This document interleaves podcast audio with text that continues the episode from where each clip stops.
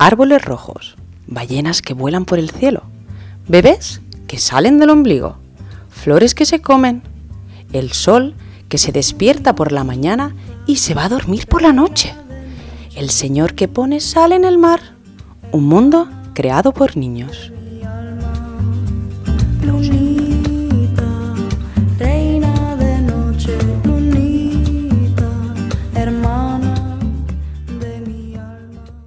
Buenas tardes, soy Lorena Salvador Valverde y hoy estoy contenta. Estoy contenta porque empiezo un nuevo programa en la radio que se llama Escuela de Vida, un programa sobre educación, familia y mundo. Y vamos a hablar de la creatividad en los niños. Y para ello hemos querido invitar a una, a una persona muy especial para mí, que es María Letizia Cipriani. Ella es, a ver si lo digo bien, ¿eh? María Letizia, arte terapeuta transdisciplinaria y supervisora. Trabaja, ella vive en Italia, trabaja en Italia y, en España, ya sea con, a nivel individual o con colectivos.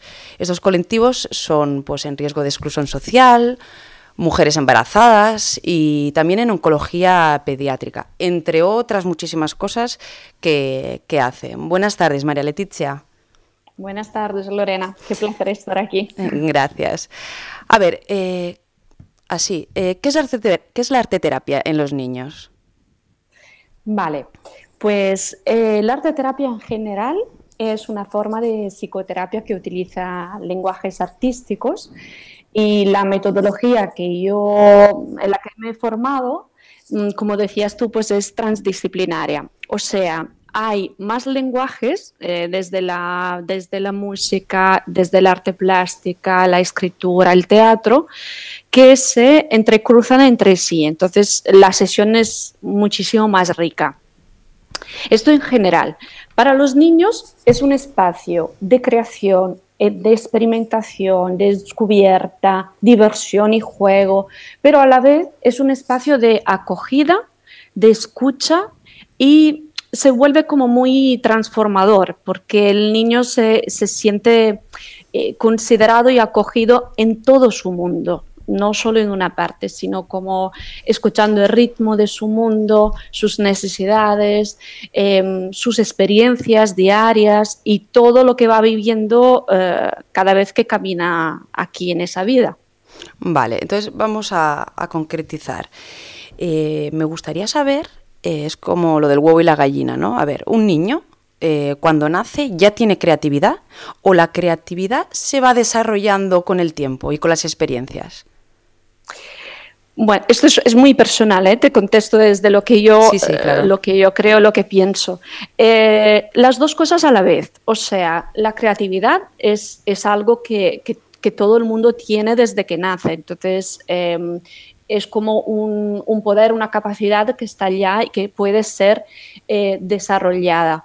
Em, hay algunos que ya la tienen como muy presente y, otros que en cambio no, y eso puede ser por miles de razones.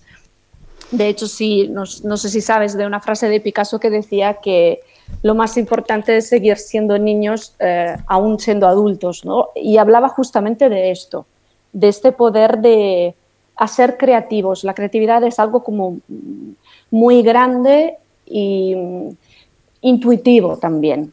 O sea, que, que, coge las dos partes del que mencionas tú. Vale, entonces, mira, ahora ha empezado septiembre, ¿no? Estamos en octubre, hace poquito que los colegios han empezado y los padres un poco nos volvemos locos buscando actividades extraescolares para nuestros hijos. Eh, mm. ¿Me podrías decir, por ejemplo, beneficios ¿no? de, apuntar eh, a una actividad que sea más artística o, no a, un niño? A ver, voy a, voy a, resumir. Es decir, yo quiero saber de septiembre a junio qué beneficios o qué se pone en su mochila a un niño que sus padres lo han inscrito a una actividad más eh, artística. Mm. Bueno, es, una pregunta muy, muy compleja en el sentido del que depende mucho del, em, del, si es, por ejemplo, una actividad individual o grupal, porque se actúan mecanismos diferentes, y si, eh, qué tipo de colectivo es. Entonces, si... Mm, eh, Dime los que sean globales, o sea, comunes a todos. Comunes a todos. bueno, comunes a todo. Claro, como te decía antes, es un espacio de, experimentación y de expresión muy, muy elevado. Entonces, tocas muchos temas. Por ejemplo, tocas el tema de la identidad, eh, del, poder de la imaginación, del poder de la creatividad, de la resiliencia. Resiliencia, por ejemplo, en el sentido de cuando un niño, te pongo ejemplos prácticos de lo vivido, lo profesional. Mm, por ejemplo, hay un folio muy grande y, el niño pues empieza a dibujar, eh, pero se equivoca. Y normalmente lo, que viene es como um, romper el folio, pues sacarlo por delante. En, cambio, yo siempre le, le aconsejo de cómo pueden transformarlo. Y entonces, cómo aquel error se puede transformar. Claro, ¿eso qué pasa? Dentro del niño, pues se activa la capacidad del niño de transformación. Por ejemplo, em, es cuando, cuando le pasa algo a nivel emocional eh, que no sabe gestionar, que no sabe qué hacer con lo que pasa, em, la, creación artística desde el error, por ejemplo, se vuelve mm, transformadora, porque activa un saber en sí del qué puedo hacer con, con, que me, con lo que me pasa en este caso, en el caso del error. Y entonces, ¿cómo se transforma? Vale. Dime, dime, Lorena. No, te iba a decir, vale, uno de los beneficios es que podemos eh, trabajar lo que es el error ¿no? en el niño, que quizá hoy en día está muy arraigado, mm, no sé el por qué, eh, no, no, me toca a mí decirlo. Eh, uno es el error. ¿Otro beneficio que tendría en los niños?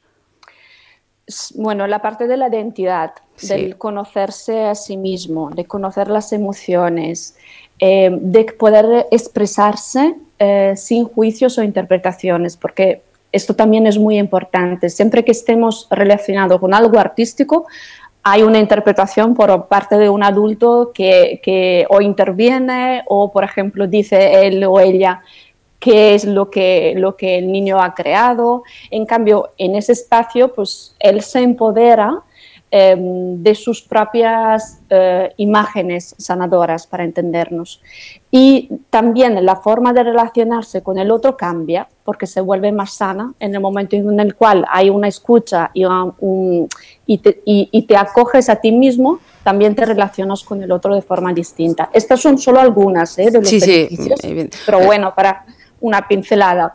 Entonces, podríamos decir que mm, el trabajar la, creatividad mediante actividades artísticas despierta eh, otra sensibilidad en los niños, despierta un, saber hacer diferente a otro tipo de actividades. Sí, por supuesto que sí, mm, totalmente.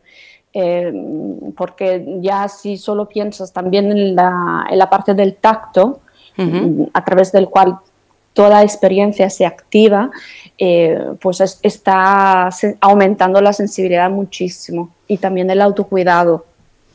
El autocuidado, qué importante. Quiero retomar eh, la arteterapia. Entonces, eh, ¿puedes trabajar la arteterapia ya sea en un bebé o en un anciano? O sea, ¿o hay un rango de edad específico para trabajarla? No, ahí, puedes trabajarla con quien quieras. Eh, realmente depende del arteterapeuta y de sus mm, deseos profesionales. Yo, por ejemplo, empiezo a trabajar con niños que tienen, bueno, con bebés que tienen seis meses y he estado trabajando con adultos con mayores de 90 años. Y, y, es toda una experiencia. Y de hecho, una de las razones por la que elegí esta formación era justamente esta, del poder abarcar. El abanico tan grande, sí. Sí, exacto, exacto. Y también de contextos.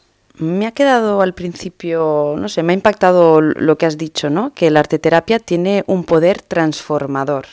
Hmm. Me gustaría que, que, explicases, bueno, pues a nuestros amigos que nos escuchan, un ejemplo, un ejemplo corto de, tómate tu tiempo si quieres, ¿eh? de algún caso o alguna terapia grupal que hayas dicho, mira, la arteterapia esto le cambió la vida al niño, a la niña, a la madre, al anciano, a quien sea. Un, pequeño ejemplo. Mira, te digo el primero que me ha venido. Em, fue eh, hace bastante tiempo, o sea, casi estaba empezando yo con, a principio de la carrera de arte terapeuta y estaba llevando un grupo de mujeres. Eh, era un colectivo para crecimiento personal, no había ninguna patología ni dificultad de todo esto. Y mm, como te explicaba antes, eh, se, se transita a través de varios lenguajes. Entonces, pues cada una de ellas pues tenía que mm, como presentarse eh, de cómo se sentía en aquel momento, como si fuera una fotografía corporal de lo que sentía. Entonces esa mujer eh, hizo un gesto como de abrir los brazos y que algo la, retenía, la bloqueaba, la bloqueaba. Y entonces luego pasamos, pasó este gesto pues, a un dibujo y dibujó eh, ella, se dibujó a ella eh, como en formato como más pequeño dentro de un huevo, todo mm, pues mm, negro eh, y dentro del huevo blanco y pues esta silueta de ella misma. Y a medida, claro, que hizo todo el proceso, eso fue la primera imagen con la que ella venía, que, traía, se fue transformando, em, abriéndose a su potencial. El arte es muy sencilla, pero tiene un poder tan transformador impresionante. Y es, además es lo, que vemos en las calles también de transformación, de, es, un vehículo de, comunicación. Y como no es eh, cognitiva, sino que se trabaja desde lo simbólico, tiene mucha potencia. Entonces, los padres, madres, eh, tutores, eh, profesores, ¿tienen que dejar que, los niños experimenten? O sea, ¿debemos dejar que se ensucien, que toquen, que trabajen con los pies, con las manos? ¿Qué opinas tú? Sí, yo soy muy partidaria de esto porque es eh, entrar en la experiencia y de hecho, pues el curso que te, que te decía antes de los bebés de seis meses, cuando, cuando empiezo a trabajar con ellos, pues trabajamos con pintura en los pies, en las manos, con materiales distintos, con barro, con tierra, claro, porque es todo sensorial, entonces toda la información le llega a través del tacto y el cuerpo está, en aquel momento está registrando experiencias. Y entonces se crea un vínculo precioso entre, por ejemplo, en, cuando son tan pequeñitos están los padres juntos. Y es una forma nueva también de vincularse entre el padre y, el niño y la niña, padre, madre que sea, porque claro, es, experimentas juntos y hay la red de confianza de los padres y a la vez el niño se puede lanzar en esto. Y claro, esto empodera muchísimo al niño. Pero, por ejemplo, a ver, el otro día estaba en el parque y continuamente oí a unos padres, ¡ay, no te ensucies! Bueno, en el parque donde estaba, en el suelo había mm, arena y el niño estaba haciendo como si fuera una casita y vendía, y bueno, una tienda, ¿no? Y no te ensucies, que siempre estoy lavando, es que... Y yo me quedé un poco, ah, bueno, perpleja, podemos decir. Mm. Mm, ¿Qué opinas tú de, esto? ¿Qué, nos pasa a los padres? Claro, eh, es que aquí abres muchas puertas en el sentido del eh, eh, depende de qué, de qué estaba viviendo en aquel momento aquel padre o madre que fuera, porque esto también es muy importante. Mm. Es importante que el niño haga una actividad creativa o artística, lo que sea, pero realmente es aún más importante que lo haga el adulto. Porque claro, si tú te puedes acoger en tus dificultades y a lo mejor en ese momento para ese padre o madre se le hacía grande como una montaña el tener que lavar por su historia personal, eh, generas un mensaje al niño o la niña de limitación de alguna manera. Y entonces ¿Qué opino? Eh, tendría que ver más, más en detalle la situación. En general, estaría bien que pudieran experimentar. Vale, por lo, que, por lo que entiendo, a ver si, corrígeme si me equivoco, bueno, pues nos estás diciendo que al final no hay que, no hay que juzgar a ningún padre, ni a ninguna madre, ni a ningún maestro, porque bueno, todos tenemos una historia personal y nos debemos a, ella y bueno, quizá había que trabajar algunos aspectos, ¿no? El adulto para intentar no poner cargas en el, en el niño. Sí, exacto. Y yo, por ejemplo, lo veo súper importante esto. El, cuando haces, por, ejemplo, un curso en el que pueda participar tanto, tanto los padres como los niños, eh, pueden tener la doble mirada. Por lo que, por ejemplo, te decía antes de la interpretación del dibujo, eh, por tirarse al suelo, por ensuciarse, porque muchas veces, eh, como adultos, nos coartamos en estas experiencias. Y entonces, si tú a ti mismo no te lo permites, ¿cuánto puedes permitírselo al niño? Pues con esta pregunta voy a dejar así. Eh, te quiero hacer la última, María Letizia. Eh, yo creo que, que la vida es una escuela. A ti personalmente, ¿qué te gustaría aprender de ella? A mí, yo siempre lo que le pido a la vida es que me ayude a tener mirada y corazón de niña y alma de anciana, porque es como para, para estar abierta a, lo que ocurre, a la magia de la vida y no, no perder como la espontaneidad, el entusiasmo eh, y a la vez poder hacer eh, tesoro de la experiencia. Eso es lo. Y, que me ponga siempre en experiencias nuevas que, que donde pueda conocer algo distinto. Qué bonito. Pues muchas gracias, eh, María Leticia. Quiero decir a nuestros eh, amigos que tenemos que dejarlo aquí, eh, pero si queréis conocer más, ya habéis visto que todas las cosas que nos explica María Leticia podríamos estar horas y horas hablando es una persona muy interesante eh, bajo mi punto de vista. Podéis seguirla en su web, que es icamminidelarte.com. Como es italiana, pues bueno, doble M, doble L, y si no, nos podéis escribir en hola arroba y preguntárnoslo. Y ella ha dado otras charlas, eh, bueno, eh, informaros un poquito de ella y seguir sus redes. Si quieres decir alguna cosa más, María Letizia. Sí, Mira, mm, voy a cerrar con una frase que, he encontrado mientras estaba, estaba, mirando cosas de arte terapia de Einstein y él decía, en los momentos de crisis solo la imaginación es más importante que el conocimiento. Y creo que un poco resume todo lo que hemos estado hablando hoy. Gracias. A ti.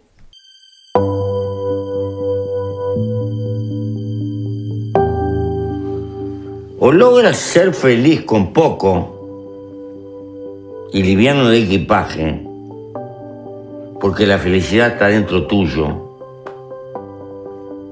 o no logras nada. Esto no es una apología de la pobreza, esto es una apología de la sobriedad. Pero como hemos inventado una sociedad de consumo, consumista, Y la economía tiene que crecer, porque si no crece es una tragedia. Inventamos una montaña de consumo superfluo y hay que tirar y, vivir comprando y tirando. Y lo que estamos gastando es tiempo de vida. Porque cuando yo compro algo, o tú, no lo compras con plata lo compras con el tiempo de vida que tuviste que gastar para tener esa plata. Pero con esta diferencia. La única cosa que no se puede comprar es la vida. La vida se gasta. Y es miserable gastar la vida para perder libertad.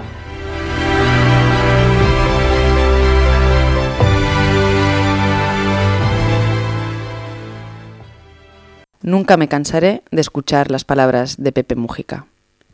Y ahora vamos con Don't Worry Be Happy de Bobby McFerrin.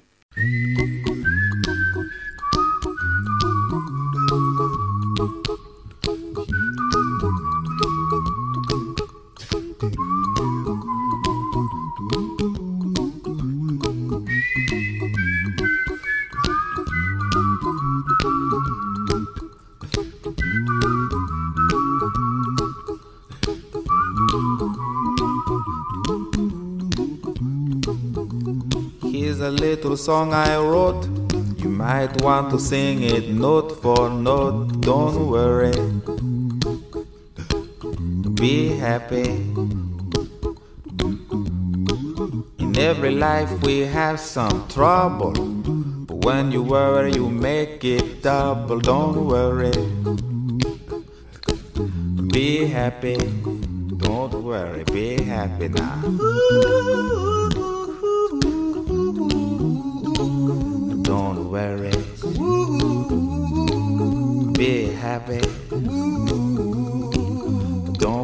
Be happy.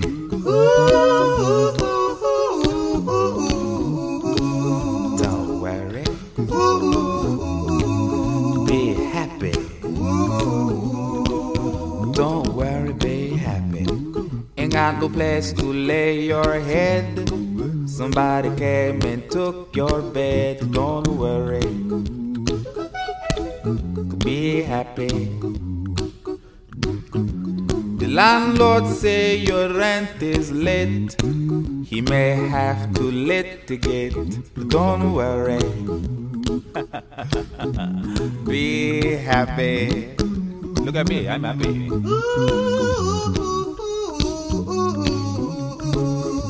Don't worry.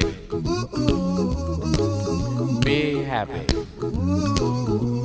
I give you my phone number. When you worry, call me. I make you happy. Don't worry. Be happy.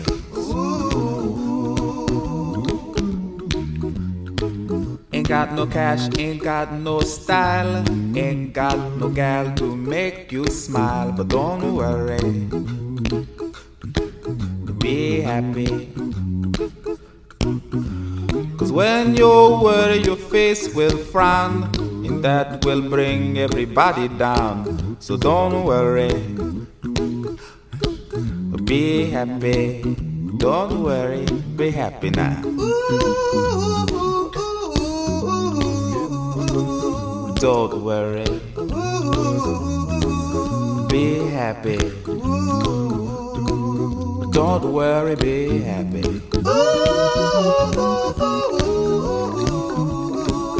Don't worry. Be happy. Don't worry, be happy. Don't worry. Don't worry. Don't do it. Be happy. Put a smile on your face. Don't bring everybody down like this. Don't worry. It will soon pass, whatever it is. Don't worry, be happy.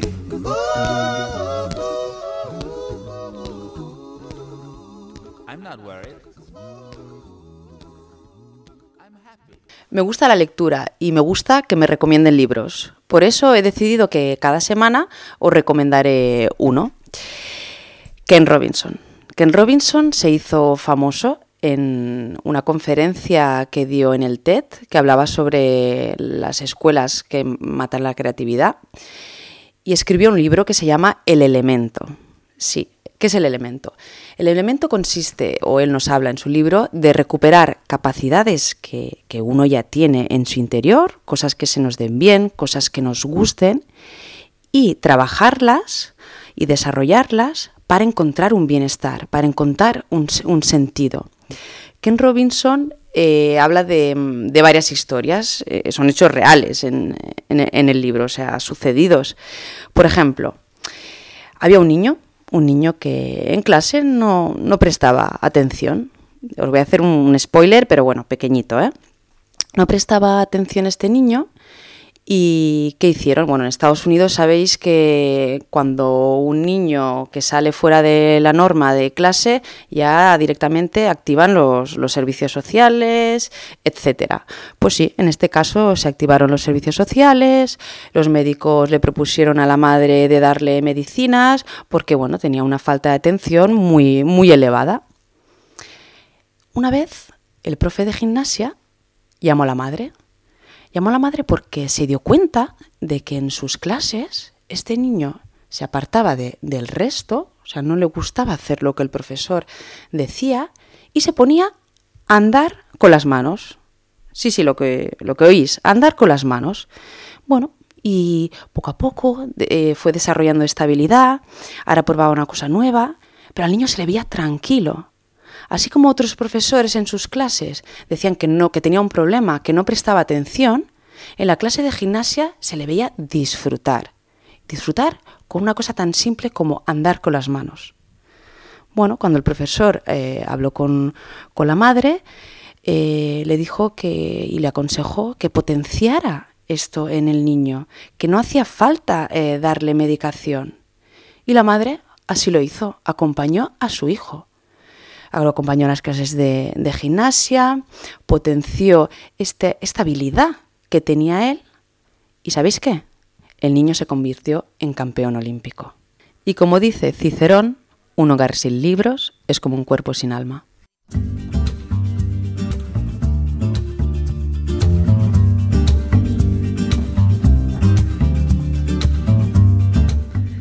Muchas gracias a todos los que habéis dedicado un poquito de vuestro tiempo para escucharme en mi debut en la radio y con ilusión os espero dentro de 15 días para hablar de la educación emocional en los niños de la mano de Nur Moreno y así seguir estudiando en esta escuela de vida. Gracias.